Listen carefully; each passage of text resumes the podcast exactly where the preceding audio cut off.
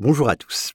Bon, je ne pouvais pas faire autrement, je crois, en attendant le troisième épisode consacré au parcours de Xavier Niel, que je publierai mercredi prochain, que de faire un petit point sur les suites du rachat de Twitter par Elon Musk.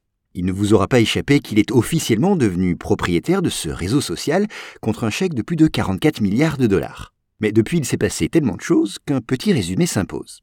Alors, première mesure, immédiatement après avoir libéré l'oiseau, selon ses termes, Elon Musk a licencié la quasi-intégralité des dirigeants de Twitter.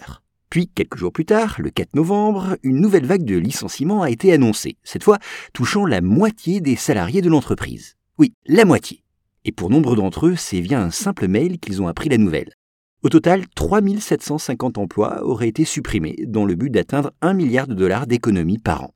Selon Musk, je cite, Il n'y a malheureusement pas d'autre choix quand l'entreprise perd plus de 4 millions de dollars par jour. Tous ceux qui ont perdu leur emploi se sont vus proposer 3 mois d'indemnité.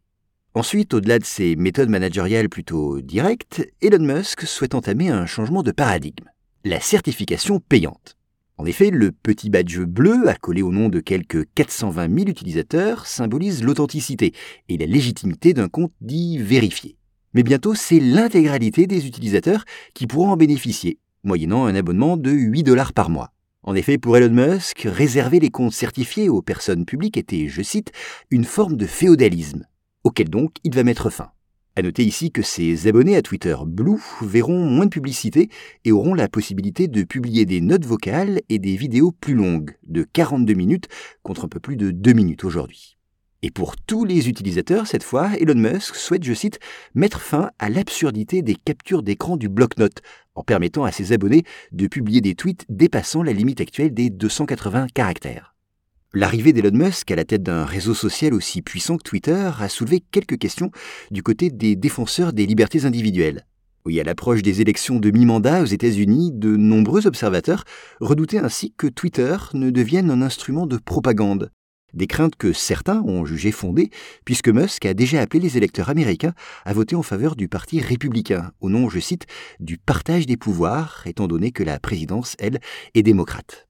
Mais d'un autre côté, soucieux de rassurer les annonceurs et les critiques qui craignent la multiplication des discours de haine et des manipulations, Elon Musk a fait savoir que les comptes Twitter d'usurpateurs, donc de personnes qui se font passer pour quelqu'un d'autre, sans le spécifier clairement, seront suspendus et de façon permanente.